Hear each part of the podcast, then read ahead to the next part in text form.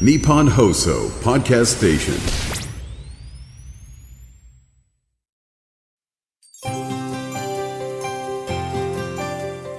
2月24日土曜日日本放送 OK コージーアップ週末増刊号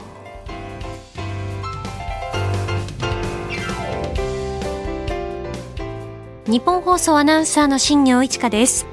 OK コージーアップ週末増刊号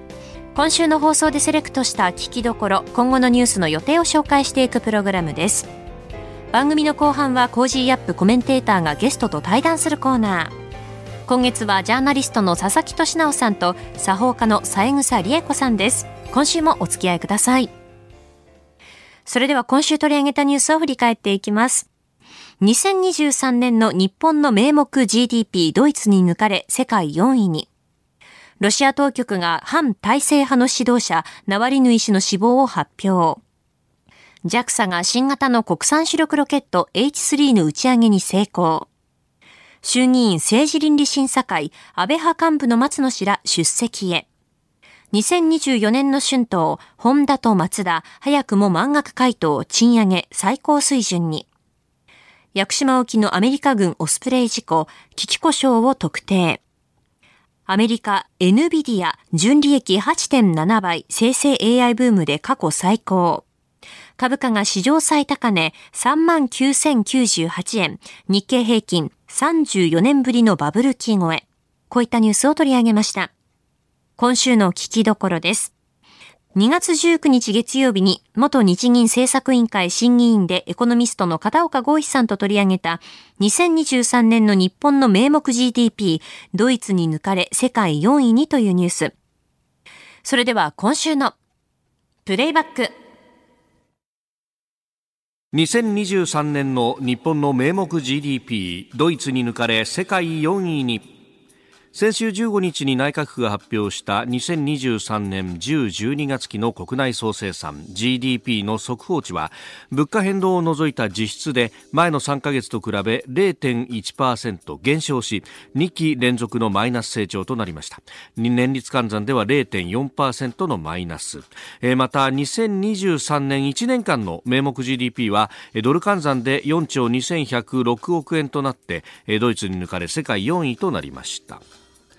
えーまあ、某テレビ局などは、はい、4位になったってわざわざテロップ付きで速報を出しました。あなるほど。いやなんだかというところですから、うん、はい、どう見たらいいですか？そうですね、まあ、順位付けにはあんまり意味がないっていうことなんですけれども、はい、まあ、まずあの GDP の結果みたいなところから言いますと、うん、足元やっぱり10、12月期の GDP 自体マイナス成長になってるんですよね。はい、で、これはあの、まあ、内需もマイナス、外需はもうマイナスと、そういったところで、あの、あ、外需はプラスと。ただ、あの、はい、なんていうんですかね、えっと、全体感としては、やっぱり、こう非常に内需の弱さが際立っているところではあるんですね。で、あの、なんていうんですかね、あの、まあ、もともと、まあ、当社もそうなんですけれども、はい、あの、輸出はプラスかなっていう、輸出プラスで、外需プラスで、全体としてはプラスかなって、いう見通しを立てたんですね。はい、だからまあ、あの、内需が弱い、消費や設備投資が弱いんだけれども、ただ、あの、全体としてはまあプラス成長になるだろうな、みたいな、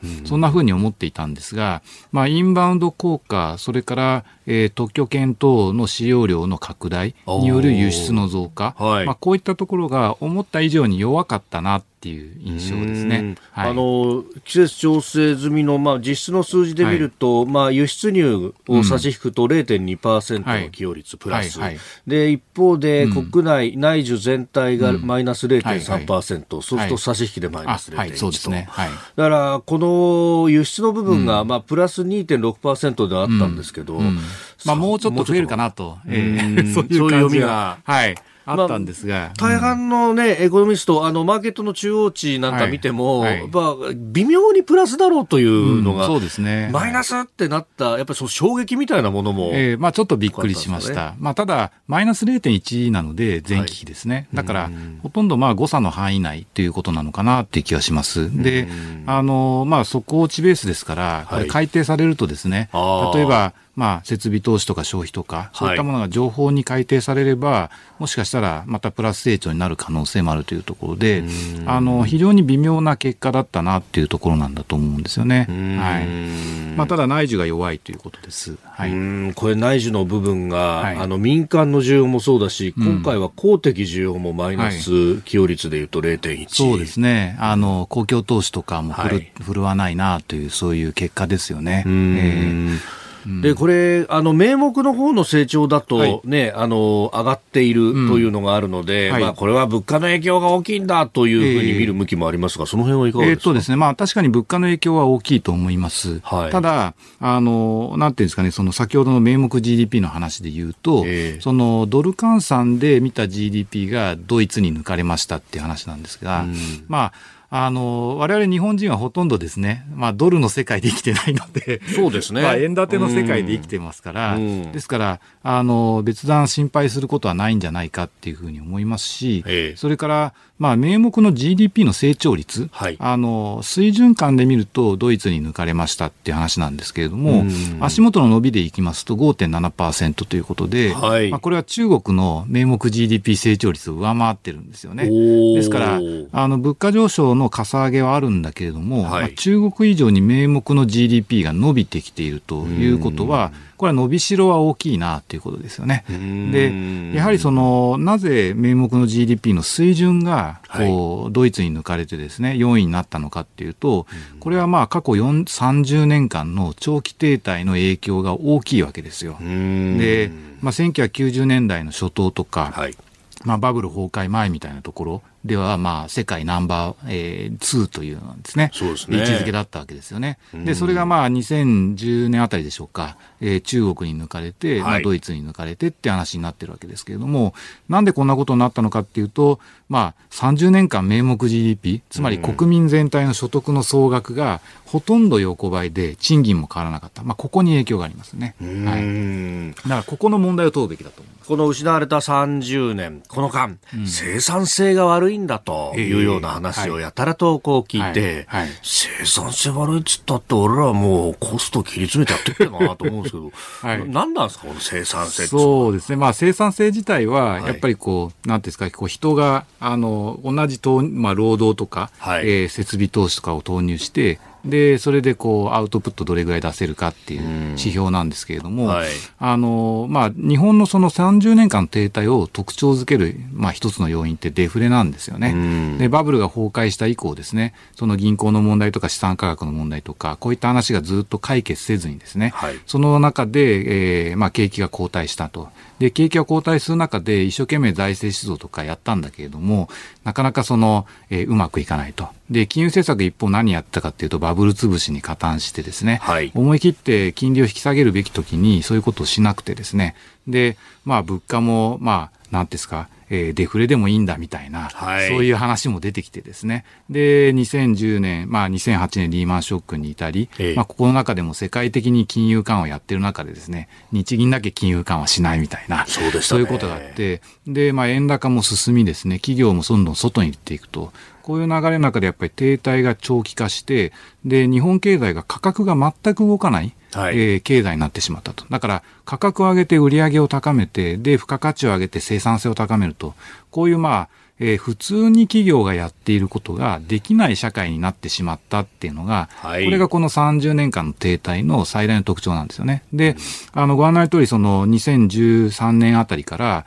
えー、アベノミクスという形で、このに、まあ、低長期停滞をなんとかこう、財政政策、金融政策、成長政策、この3つの矢で、はい、えー、取り戻そうとこういう試みがなされたわけですが、まあ、成果はあったもののですね、やはりまだこう完全に取り戻せてはいないと。で、そこで、えー、去年あたりからですね、まあ、各国がインフレ率がすごく上がってきて、日本もグローバルインフレの影響を受けるようになりました。原材料価格も上がってきていて、インフレ率は高まって、まあ、企業は防衛的に賃金を引き上げ、まあ、そこの中で、えー、設備投資、それから消費きもですね、まあ、ちょっとずつ改善するみたいな、はい弱いながらもですね。で、そこの中でまあ雇用も改善し、賃金も上がり、株価も上がり、物価も上がりというところで、こう、所得と支出の好循環の半分ぐらいがようやく改善してきたなっていうのが、これが今の状況なんです。うで、んそこの足元の中で、まあ、えー、総需要が強ければ、はいこれ、所得が増えて、支出が増えて、物価が上がるっていう形の好循環がこうぐるぐる回っていくので、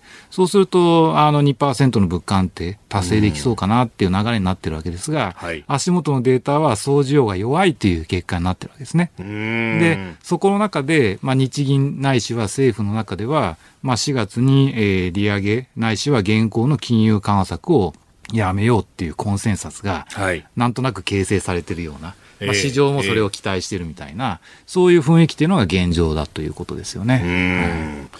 えーそこで用意していたニュース、はいこちらのニュースです。日銀上田総裁、マイナス金利解除は春闘や景気回復の持続性などで判断と答弁。日銀の上田総裁は16日、先週の金曜ですが、えーマイナス金利の解除など金融政策の正常化について、春闘の動向や景気回復の持続性などを確認した上で判断する考えを示しました。衆議院財務金融委員会での答弁です。まあ、あの正常化というふうに出るんですけれども、はいなんだか今異常なことやっててみたいな、うんそうですね。まあ今全く異常ではないですけどね。んあの異常なのは経済状況なんですよね。はいえー経済環境は異常なので、だからまあそれに応じた政策をやっているっていうことなんですけれども、あの、ここで出てきているその春闘や景気回復の持続性って話なんですが、はい。まあ春闘は一つ賃上げ率がどれぐらいかっていうのが、これがポイントになってくると思うんですね。で、あの、まあ昨年度の賃上げ率っていうのが、これは3.6%ぐらいで、はい。で、30年ぶりだったということなんですけれども、まあ、今年度、あの、賃上げ率自体は昨年度と比べて、まあ、同じぐらいかちょっと上回るかみたいなところっていうのが、現行のその、まあ、見通しの一つの基準になってると思うんですね。はいただ、これでは、2%の物価安定目標を安定的持続的に達成するっていう目標からは遠いと私は思います。うんですから、4%を超えてくるような賃上げ率が少なくとも達成されない限り、はいいわゆる名目のその賃金の上昇率っていうのが、これが物価を上回るような環境にはなかなかならないんだと思うんですよね。だからそうすると、えー、まあ、物価安定目標達成できない状況下なので、はいだから金融引き締めみたいなことをやると、そうすると、えーちょっと厳しい状況になりそうだなというところですよね。うんで特にまあ今年のその、えーちまあ、来年度の賃上げ率みたいなことで言うと、中堅中小企業の賃上げがなかなか追いつかないんじゃないかと。大企業はまだいいんだけれどもと。はいそういう状況になりがちかなっていう気がしていて、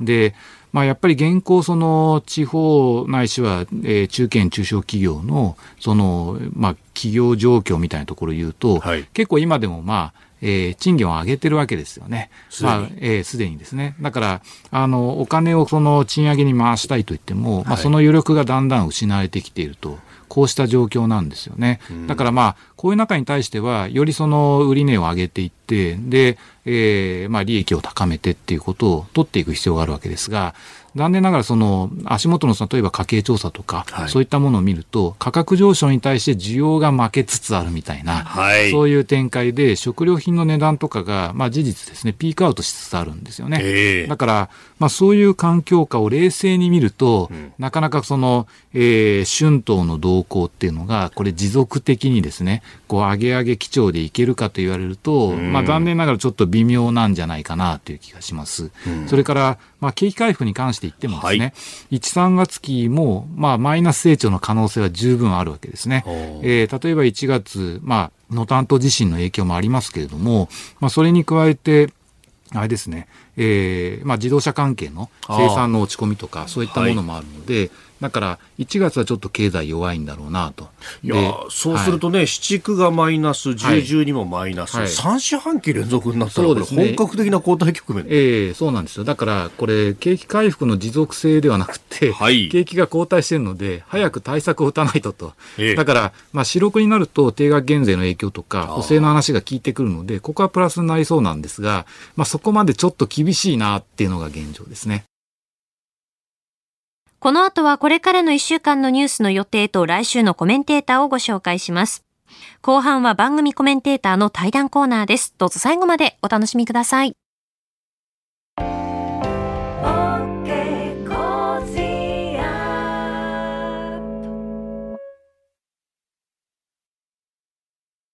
道徳って何だろう？思いやりって必要なの？その答えは道徳を考える月刊誌ニューモラルにあります。今や日本人の道徳力は世界からも大注目。さああなたも道徳を学びませんか？お問い合わせいただいた方全員に月刊ニューモラル、さらに小冊子心に残る話ベストセレクションを漏れなくプレゼントしています。月刊ニューモラルは日々の出来事をテーマに人間力が豊かになるエピソードが満載です。詳しくは日本放送ホームページ内のバナーをクリック。道徳で人と社会を幸せに。公益財団法人、モラロジー道徳教育財団。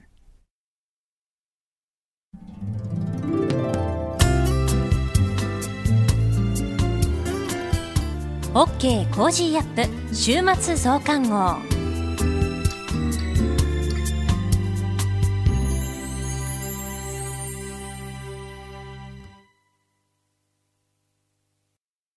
ニッポン放送アナウンサーの新行市佳がお送りしている OK Cozy up 週末増刊号。ここで番組からのお知らせです。 Cozy up 番組イベントの第2弾、日本放送開局70周年記念、飯田浩二の OK コージーアップ激論横浜ベイサミット in 神奈川県民ホール。4月28日日曜日午後4時開演。飯田浩司アナウンサー、私、新行、そして論客の皆さんが横浜の神奈川県民ホールに集結して、政治経済から外交安全保障まで激論を繰り広げます。今の時点で発表されているゲストは、自由民主党参議院議員の青山茂春さん、経済学者の飯田康之さん、軍事評論家の小泉優さん、ジャーナリストの須田慎一郎さん、ジャーナリストの峰村健二さん、評論家の宮崎哲也さんです。一般指定席のチケットは税込みで1枚6500円。また、数量限定25歳以下の方を最低1人含むペアで購入するとお得な若者応援ペアチケットは2枚で1万1000円です。詳しくは Cozy up の番組ホームページのバナーからイベント特設ホームページでご確認ください。続いてはこれからのニュースの予定をお伝えします。2月25日日曜日、ベラルーシ議会選、セネガル大統領選、カンボジア上院選、国公立大二次試験の前期日程開始、2月26日月曜日、衆院予算委員会で岸田総理が出席し集中審議、世界貿易機関 WTO 閣僚会議開催、国連環境総会開催、大相撲春場所番付発表、2月27日火曜日、定例閣議、アメリカ・ミシガン州で民主党・共和党両党予備選、1月の全国消費者物価指数発表、2月28日水曜日、2023年10月から12月期のアメリカ GDP 改定値発表、G20 財務省中央銀行総裁会議開催、サッカー女子パリオリンピックアジア最終予選。日本対北朝鮮。2月29日木曜日。1月のアメリカ個人消費支出 PCE 物価指数発表。ロシアプーチン大統領の連邦議会に対する年次報告演説。3月1日金曜日。定例閣議。小池知事定例会見。イラン国会選挙。1月の有効求人倍率完全失業率発表。2月の消費動向調査発表。続いては来週のコメンテーターのラインナップをご紹介します。2月26日月曜日、評論家の宮崎哲也さん。27日火曜日、ジャーナリストの須田慎一郎さん。28日水曜日、テレビ東京解説員でジャーナリストの山川達夫さん。29日木曜日、明治大学教授で経済学者の飯田康之さん。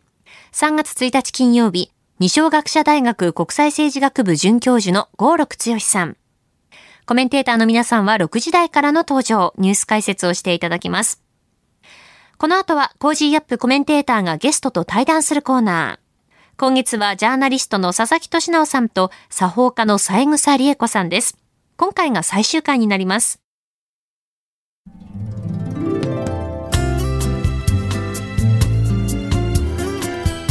OK コージーアップ週末増刊号。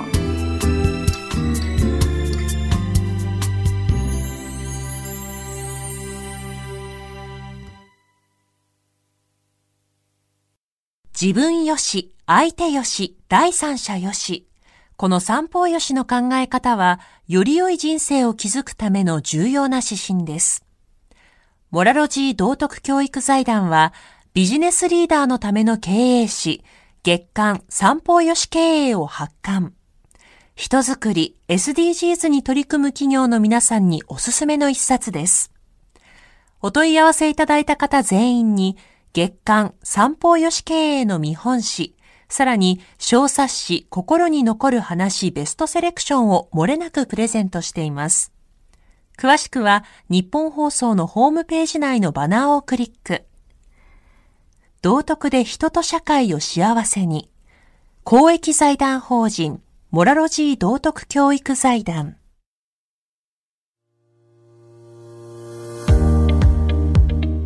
ジャーナリストの佐々木俊直です。この配信は日本や世界を取り巻くさまざまな課題を掘り下げる対談番組。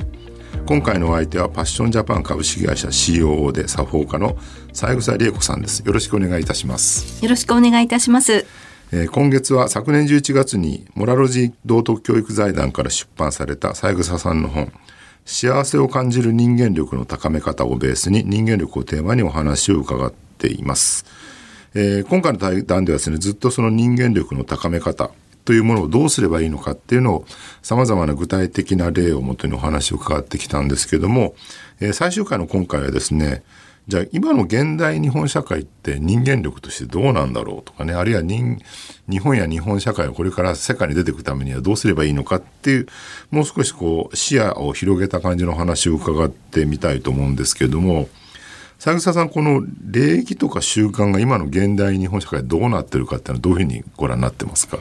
そうですね、あの、まあ、もちろん人間力の高い方もたくさんいらっしゃるんですけれども、全般的には残念ながらですね、うん、自分さえ良ければという、まあ、関心興味があるもののみをこうずっと深掘りする力はあると思うんですが、うん、あのそういう時代になって自己中心な世の中になってしまっているのではないかなと思うと。うんその礼儀だったり良き習慣というところが、えー、なかなかこう重んじられてないような印象がございます。具体的に例えばどんな場面でそういうのを感じられるんですかね？ビジネスにおいてでよろしいですかね。はい、まですとあの、ま人間力の低下っていうところではやはり何かえー、問題や課題って必ず起きると思うんですけど、うんはい、その課題解決のためには原因を追求していくと思うんですけど、うん。うんその原因をこう多責にしてしまう。ああ自分の責任じゃなくて、はい、自責ではなくて、はい、うん、まあそれって多責にしてしまう習慣だったり、えー、それも広い意味で言うと礼儀知らずだと思うんですけど、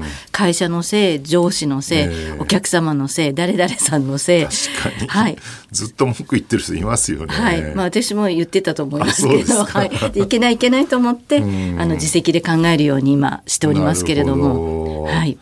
まああの今の時代あれですよね、特になんだろうなこう終身雇用の会社がだんだんなくなってきたところもあってなんか自分だけで頑張って生き抜かなきゃいけないみたいなね、抑圧が強いじゃないですか、そうするとね見てて思うのは成功してる人になればなるほど俺の力だけで成功したんだみたいなね。だから成功できてないやつはバカだみたいに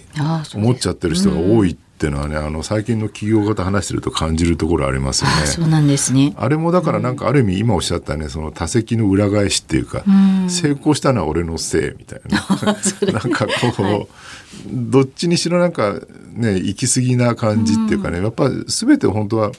ね自分も含めたいろんな人との関係性の中で物事がうまくいったりいかなかったりしてるわけなんだけど、はい、なんかそれを自分から切り離して他人のせいにしちゃったりとかあるいはうまくいったのは全部自分のものにしちゃったりとかね、なんか物事の両面そういうふうに考えちゃう人が増えてる感じっていうのは確かにありますよね。そうですね、ですから言い訳が多くなったりっていうところだと思うんですけど、今のお話で言うとやっぱり成功者の方ってそれなりに本当に努力したりとか、えあのして成功してらっしゃる方も多いと思うんですけど、やっぱりおっしゃるように自分一人で成功するって難しいじゃないですか、ええ。いろんなご縁をいただいたりとか、ええ。そうですよね。っていうところをいかに感じられてあの、まあ、その恩返しをしていける人になるかっていう意味で、成功者であるっていうことは多分成長してる人じゃないと成功者って本当の意味ではあーなるほど。あの成功と成長は違うと思うんですけど、成長者になり続けていくことが大事なんじゃないかなと。ご本の中でもね成功ってのは必ずしもその競争に勝つことええではなくて、はい。自分自身が成長できるかどうかはいってことの方が本当の成功だっていうふうに書かれてましたよね。はい。確かになんかねその経営者としては成功したかもしれないけど、お金がたくさん入って、はい人間的にはどうかなって思う人もはい。結構いらっしゃいますからね、はい。だから自分自身の成長っていう基準で考えるっていうのはとてもいいなというふうに思いました。ありがとうございます。あ、もう物質的に、あの満ち足りるっていうことはもちろん大事なことだと思うんですよ。あのそういう価値観もありますから。でもその時に自分が自分一人、え例えば自分の身内、会社、自分の会社だけでなくて、日本のことだったり世界のことを考えられるような人物になってるのかどうかっていうのが大事なんじゃないですかね。うんそうですよね。あのー外国人の人材育成事業も行われていて外国人から見た日本人っていうのは、まあ、メリットデメリット両方あると思うんですけどどうあ、まあね、ネガティブポジティブですね両方あると思うんですけど、どういうふうに見えてるんですかね現代日本人っていうのは。外国人がでございますね。そうでございます。ありがとうございます。今、私の主な仕事が、そのアジア中心にですね、えー台湾、韓国、ミャンマー、ネパール、インドネシア、タイ、えーなんていう国々からですね、すね。はい、若者1日100人ぐらいうちのスタッフも交えへてー面談をして、えあの、いい企業様にご紹介して、で、企業様が発展するっていうことをしてるんですけど、やっぱりその外国人が日本で働きたいっていう趣旨は、まあ一番はもちろん、あの、お金を稼ぎたいっていうこと、家族を幸せにしてあげたい。で、日本の魅力って言いますと、えもちろんあの治安の良さとかええ安全性ですよね。あの、あと技術が、まだまだ日本は、ん。あの、少しこう弱まったとしても、素晴らしい技術がありますし、品質へのこだわりだったりっていうところもあって、それを学びたいっていう人たち。はい。あと、あの、よく聞くのがですね、なんで日本で働きたいのっていうと、今のお答えとともに、その自分以外の人のことを考えられる。その日本人がですか、はい、あのかつてはかもしれません、ええ。はい、あの今ちょっと減ってきちゃってそこも啓蒙していきたいなと思ってるんですけど、やっぱり和の心を持ってそのチームワークだったりとか、ええ。そういうところのそういう環境で働いてみたいっていう人が多いです。うん。はいチームワークとかはあってまあなんとなくねその21世紀に入るぐらいの頃から割にそんなもんなくてとにかく一人一人それぞれ生き抜きゃいいんだみたいな感じになってきたんだけど、行き過ぎちゃった結果、なんか最近やっぱりもう一回ねそういう昭和の時代の企業のいいところっていうね、はい。そのチームワークみたいなの見直してもいいんじゃないかっていう流れってのは、あ明らかに起きていて、はい。でそういうふうに回帰してる感じっていうのは僕も個人的にはしますよね。はい。で結局なんか日本人ってよく言われるんですけどそのアメリカ人とかはリーダーシップ強いんだけどそのリーダーとかね、はい。経営者とか、はい。あの政治家とか、はい。一般労働者の質は日本の方が高いって言われていて。確かにそうですね。で日本の場合ね一般労働者の質は極めて高いっていうのはこれもね、OECD かなんか10年ぐらい前にやった調査で、はい。国語の読解力とあと数学力をはい。その加盟30何個を調べてみたら、日本人の中学卒業の人のす国語読解力と数学力はスペインとかイタリアの大卒と同じぐらいっていう結果が出たそうなんですよ。でそんだけ一般労働者の質が高いっていうね、はい。ただその代わりねリーダーシップ取る人があんまりいないって問題があるみたいなんましてですけど。今現代の若者たちはそうですよね。そうなんですよね、だからまあ言い方を変えればそのリーダーシップ誰か率いるよりもなんか全員でこう力を合わせて平均的な資質の高い人たちが一緒にやるって方が多分日本っていうのはうまくいく社会なのかなって感じもしますよね。はいそういうのをだからどう取り戻すかってことなんですかねあ今の時代ね。そうですね。でましてちょっとこう、ええあまり強く言い過ぎたりとか愛を持って厳しく接しすぎても今いろんな問題でよ強くねいろいろ言われてしまう時代。ブラックだって言われちゃいますからね。そうですよね。はい。あの最近でもブラックをやめようっていうんでもっとホワイトになろうってこの5年10年はい。ずっとやってるじゃないですか。はい。であまりにもホワイトになりすぎてなんかね今の若い人から見るとはい。もうちょっと厳しくはい。しつけてほしいってかの、はい。教育してほしいという声が出てきてるみたいな話もあって、おっしゃる通りです。ええ。まあ、会社の中では厳しく言えないから、例えば私どもは部外者になるわけですね。ええ。その企業に行ったら、もう今までもうすごく厳しく接してくださいって、うんすごくそういうご注文が多いです。ですね。はい、研修とかでね。社内でやるとパワハラになっちゃそううそうから。そう、まさにおっしゃる通りで。はい。外部のところだったらはいもう少し強く言っても大丈夫ですはいって話なんですね。はい。意外とそういうのはやっぱ求められてるんですね。そうなんですよね。親からも、だって怒られてない、叱られてないって言いますでしょう。なるほど、そうですよね。はいまあ、言い方にももちろんよるんですけれども、そういうあの昔の日本人はやっぱり他の自分の子供以外も全部叱ってましたよね。まあ確かにね道歩いてるとよく実際に怒られたりしましたもんね。はい。だからそういうのって絶対大事なことなんじゃないかなって、その日本の文化だったり伝統が。はい。これからねもう一回日本が、ね、経済大国として復活して世界に冠たる日本になれるかどうかみたいなの、みんな考えてると思うんですけど、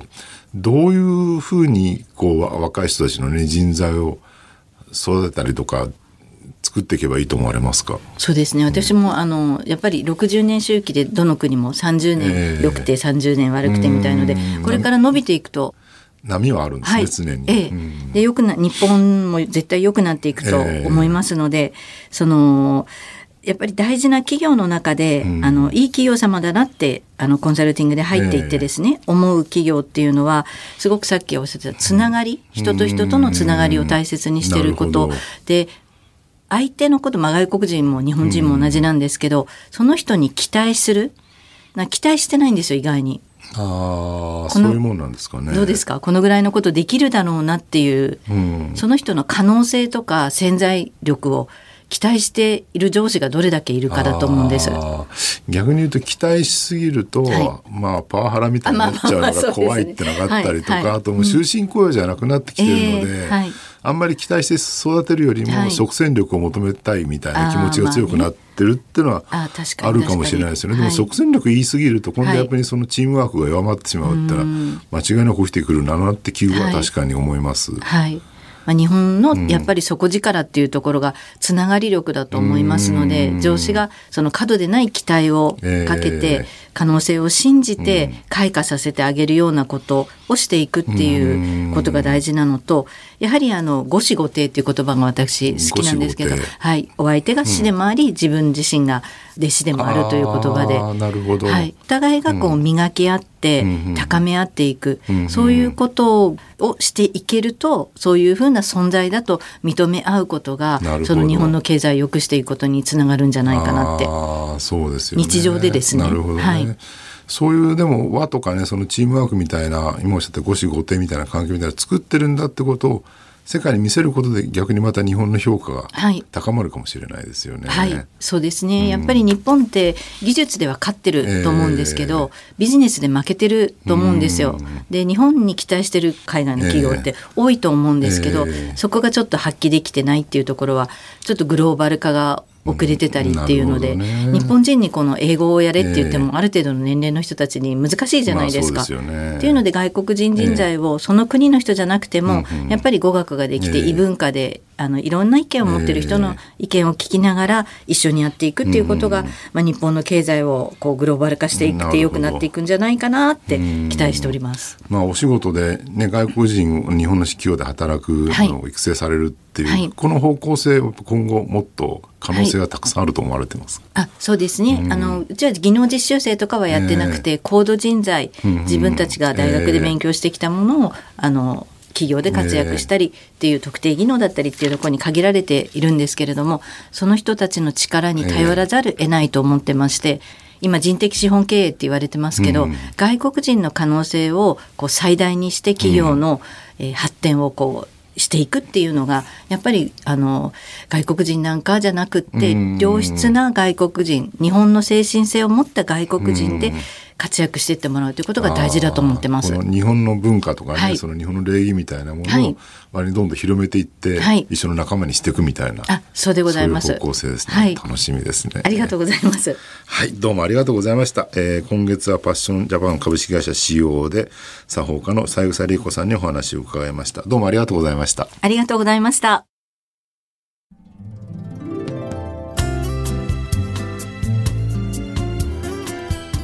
OK コージーアップ週末増刊号。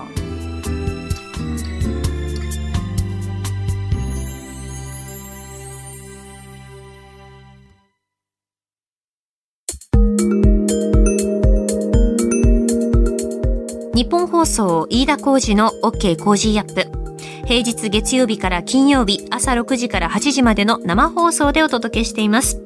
FM 放送 AM 放送はもちろんラジコやラジコのタイムフリーでもお楽しみください。OK Cozy up 週末増刊号。ここまでのお相手はニッポン放送アナウンサーの新行市佳でした。